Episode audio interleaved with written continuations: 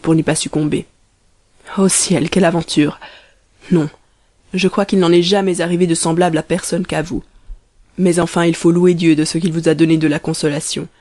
Et comme je ne doute pas qu'elle ne soit bien fondée ayez encore la complaisance de m'en instruire et faites-moi la confidence entière. Schahzenan fit plus de difficulté sur ce point que sur le précédent à cause de l'intérêt que son frère y avait. Mais il fallut céder à ces nouvelles instances je vais donc vous obéir lui dit-il puisque vous le voulez absolument. Je crains que mon obéissance ne vous cause plus de chagrin que je n'en ai eu. Mais vous ne devez vous en prendre qu'à vous-même puisque c'est vous qui me forcez à vous révéler une chose que je voudrais ensevelie dans un éternel oubli. Ce que vous me dites interrompit schahriar ne fait qu'irriter ma curiosité.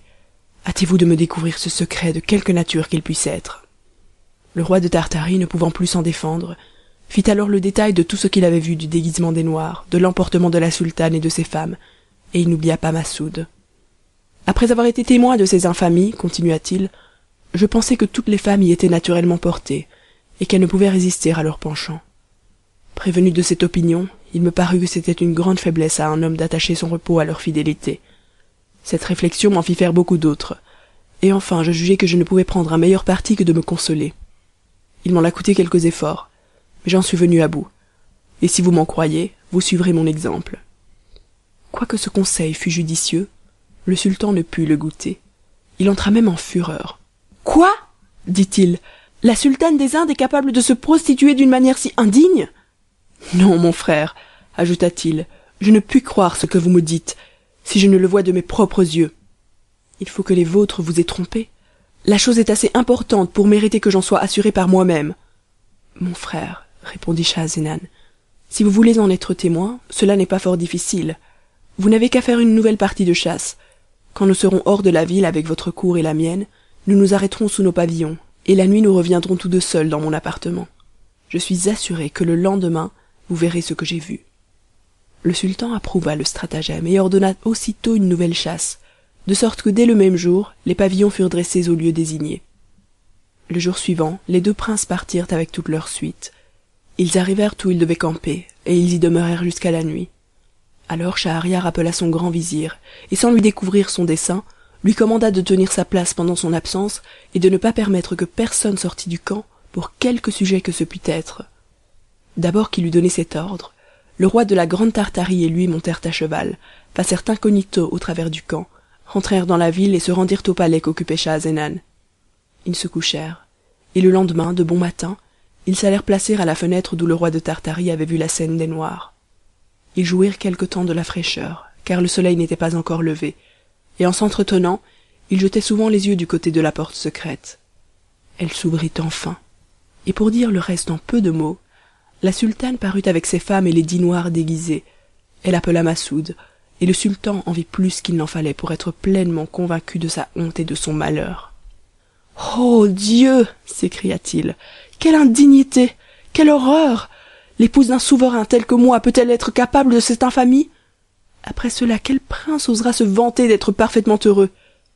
Ah mon frère poursuivit-il en embrassant le roi de tartarie renonçons tous deux au monde. La bonne foi en est bannie. S'il flatte d'un côté il trahit de l'autre. Abandonnons nos états et tout l'éclat qui nous environne allons dans des royaumes étrangers traîner une vie obscure et cacher notre infortune schahzenan n'approuvait pas cette résolution mais il n'osa la combattre dans l'emportement où il voyait schahriar mon frère lui dit-il je n'ai pas d'autre volonté que la vôtre. Je suis prêt à vous suivre partout où il vous plaira.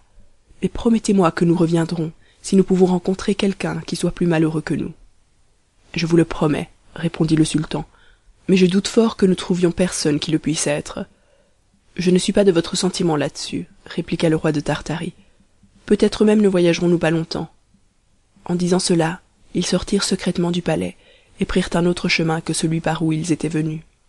Ils marchèrent tant qu'ils eurent du jour assez pour se conduire et passèrent la première nuit sous des arbres. S'étant levés dès le point du jour ils continuèrent leur marche jusqu'à ce qu'ils arrivèrent à une belle prairie sur le bord de la mer où il y avait d'espace en espace de grands arbres fort touffus. Ils s'assirent sous un de ces arbres pour se délasser et pour y prendre le frais. L'infidélité des princesses leurs femmes fit le sujet de leur conversation il n'y avait pas longtemps qu'ils s'entretenaient lorsqu'ils entendirent assez près d'eux un bruit horrible du côté de la mer et des cris effroyables qui les remplirent de crainte. Alors la mer s'ouvrit et il s'en éleva comme une grosse colonne noire qui semblait s'aller perdre dans les nues.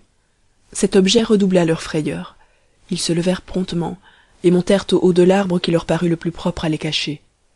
Ils y furent à peine montés que regardant vers l'endroit d'où le bruit partait et où la mer s'était entr'ouverte ils remarquèrent que la colonne noire s'avançait vers le rivage en fendant l'eau. Ils ne purent dans le moment démêler ce que ce pouvait être mais ils en furent bientôt éclaircis. C'était un de ces génies qui sont malins malfaisants et ennemis mortels des hommes. Il était noir et hideux avait la forme d'un géant d'une hauteur prodigieuse et portait sur sa tête une grande caisse de verre fermée à quatre serrures d'acier fin. Il entra dans la prairie avec cette charge qu'il vint poser justement au pied de l'arbre où étaient les deux princes qui connaissant l'extrême péril où ils se trouvaient se crurent perdus. Cependant le génie s'assit auprès de la caisse et l'ayant ouverte avec quatre clefs qui étaient attachées à sa ceinture il en sortit aussitôt une dame très richement habillée d'une taille majestueuse et d'une beauté parfaite. Le monstre la fit asseoir à ses côtés et la regardant amoureusement dame dit-il la plus accomplie de toutes les dames qui sont admirées pour leur beauté charmante personne vous que j'ai enlevée le jour de vos noces et que j'ai toujours aimée depuis si constamment. Vous voudrez bien que je dorme quelques moments près de vous. Le sommeil dont je me sens accablé m'a fait venir en cet endroit pour prendre un peu de repos. En disant cela il laissa tomber sa grosse tête sur les genoux de la dame. Ensuite ayant allongé ses pieds qui s'étendaient jusqu'à la mer il ne tarda pas à s'endormir et il ronfla bientôt de manière qu'il fit retentir le rivage. La dame alors leva la vue par hasard et apercevant les princes au haut de l'arbre elle leur fit signe de la main de descendre sans faire de bruit.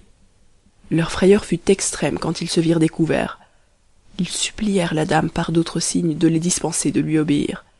Mais elle après avoir ôté doucement de dessus ses genoux la tête du génie et l'avoir posée légèrement à terre se leva et leur dit d'un ton de voix basse mais animé descendez! Il faut absolument que vous veniez à moi! Ils voulurent vainement lui faire comprendre encore par leurs gestes qu'ils craignaient le génie descendez donc leur répliqua-t-elle sur le même ton. Si vous ne vous hâtez de m'obéir je vais l'éveiller et je lui demanderai moi-même votre mort. Ces paroles intimidèrent tellement les princes qu'ils commencèrent à descendre avec toutes les précautions possibles pour ne pas éveiller le génie. Lorsqu'ils furent en bas la dame les prit par la main. Et s'étant un peu éloignée avec eux sous les arbres elle leur fit librement une proposition très vive. Ils la rejetèrent d'abord mais elle les obligea par de nouvelles menaces à l'accepter. Après qu'elle eut obtenu d'eux ce qu'elle souhaitait ayant remarqué qu'ils avaient chacun une bague au doigt elle les leur demanda. Sitôt qu'elle les eut entre les mains elle alla prendre une boîte du paquet où était sa toilette. Elle en tira un fil garni d'autres bagues de toutes sortes de façons et le leur montrant. Savez-vous bien dit-elle ce que signifient ces joyaux?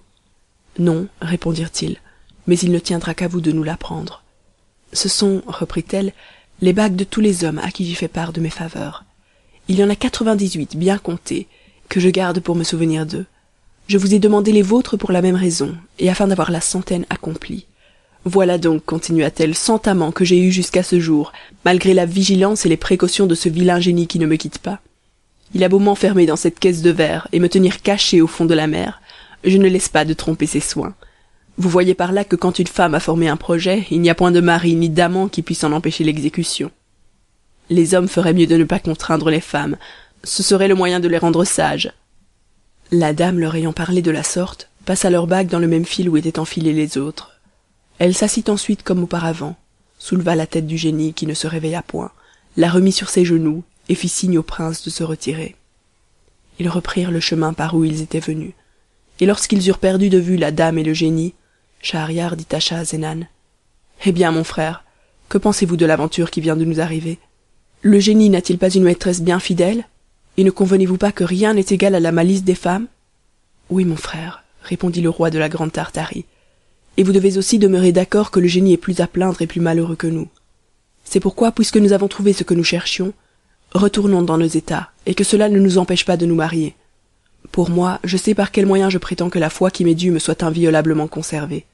Je ne veux pas m'expliquer présentement là-dessus mais vous en apprendrez un jour des nouvelles et je suis sûr que vous suivrez mon exemple le sultan fut de l'avis de son frère et continuant tous deux de marcher ils arrivèrent au camp sur la fin de la nuit du troisième jour qu'ils s'étaient partis.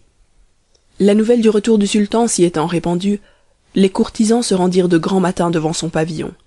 Il les fit entrer les reçut d'un air plus riant qu'à l'ordinaire et leur fit à tous des gratifications. Après quoi leur ayant déclaré qu'il ne voulait pas aller plus loin il leur commanda de monter à cheval et il retourna bientôt à son palais a peine fut-il arrivé qu'il courut à l'appartement de la sultane. Il la fit lier devant lui et la livra à son grand vizir avec ordre de la faire étrangler ce que ce ministre exécuta sans s'informer quel crime elle avait commis. Le prince irrité n'en demeura pas là. Il coupa la tête de sa propre main à toutes les femmes de la sultane. Après ce rigoureux châtiment persuadé qu'il n'y avait pas une femme sage pour prévenir les infidélités de celles qu'il prendrait à l'avenir il résolut d'en épouser une chaque nuit et de la faire étrangler le lendemain. S'étant imposé cette loi cruelle il jura qu'il l'observerait immédiatement après le départ du roi de tartarie qui prit bientôt congé de lui et se mit en chemin chargé de présents magnifiques. Schahzenan étant parti schahriar ne manqua pas d'ordonner à son grand vizir de lui amener la fille d'un de ses généraux d'armée. Le vizir obéit. Le sultan coucha avec elle et le lendemain en la lui remettant entre les mains pour la faire mourir il lui commanda de lui en chercher une autre pour la nuit suivante. Quelque répugnance qu'eût le vizir à exécuter de semblables ordres comme il devait au sultan son maître une obéissance aveugle il était obligé de s'y soumettre. Il lui mena donc la fille d'un officier subalterne qu'on fit aussi mourir le lendemain. Après celle-là ce fut la fille d'un bourgeois de la capitale. Et enfin chaque jour c'était une fille mariée et une femme morte le bruit de cette inhumanité sans exemple causa une consternation générale dans la ville. On n'y entendait que des cris et des lamentations. Ici c'était un père en pleurs qui se désespérait de la perte de sa fille. Et là c'étaient de tendres mères qui craignant pour les leurs la même destinée faisaient par avance retentir l'air de leurs gémissements ainsi au lieu des louanges et des bénédictions que le sultan s'était attirées jusqu'alors tous ses sujets ne faisaient plus que des imprécations contre lui. Le grand vizir qui comme on l'a déjà dit était malgré lui le ministre d'une si horrible injustice avait deux filles dont l'aînée s'appelait scheherazade et la cadette dinarzade cette dernière ne manquait pas de mérite mais l'autre avait un courage au-dessus de son sexe de l'esprit infiniment avec une pénétration admirable. Elle avait beaucoup de lecture et une mémoire si prodigieuse que rien ne lui avait échappé de tout ce qu'elle avait lu. Elle s'était heureusement appliquée à la philosophie à la médecine à l'histoire et aux arts et elle faisait des vers mieux que les poètes les plus célèbres de son temps. Outre cela elle était pourvue d'une beauté extraordinaire et une vertu très solide couronnait toutes ses belles qualités. Le vizir aimait passionnément une fille si digne de sa tendresse. Un jour qu'ils s'entretenaient tous deux ensemble elle lui dit mon père j'ai une grâce à vous demander. Je vous supplie très humblement de me l'accorder je ne vous la refuse pas répondit-il pourvu qu'elle soit juste et raisonnable pour juste répliqua scheherazade elle ne peut l'être davantage et vous en pouvez juger par le motif qui m'oblige à vous la demander. J'ai dessein d'arrêter le cours de cette barbarie que le sultan exerce sur les familles de cette ville. Je veux dissiper la juste crainte que tant de mères ont de perdre leur fille d'une manière si funeste. Votre intention est fort louable ma fille dit le vizir mais le mal auquel vous voulez remédier me paraît sans remède. Comment prétendez-vous en venir à bout? Mon père repartit scheherazade puisque par votre entremise le sultan célèbre chaque jour un nouveau mariage je vous conjure par la tendre affection que vous avez pour moi de me procurer l'honneur de sa couche. Le vizir ne put entendre ce discours sans horreur ô dieu! interrompit-il avec transport avez-vous perdu l'esprit ma fille? Pouvez-vous me faire une prière si dangereuse? Vous savez que le sultan a fait serment sur son âme de ne coucher qu'une seule nuit avec la même femme et de lui faire ôter la vie le lendemain et vous voulez que je lui propose de vous épouser? Songez-vous bien à quoi vous expose votre zèle indiscret? Oui mon père répondit cette vertueuse fille. Je connais tout le danger que je cours et il ne saurait m'épouvanter. Si je péris ma mort sera glorieuse et si je réussis dans mon entreprise je rendrai à ma patrie un service important. Non dit le vizir quoique vous puissiez me représenter pour m'intéresser à vous permettre de vous jeter dans cet affreux péril ne vous imaginez pas que j'y consente quand le sultan m'ordonnera de vous enfoncer le poignard dans le sein hélas il faudra bien que je lui obéisse. Quel triste emploi pour un père. Ah si vous ne craignez point la mort craignez du moins de me causer la douleur mortelle de voir ma main teinte de votre sang.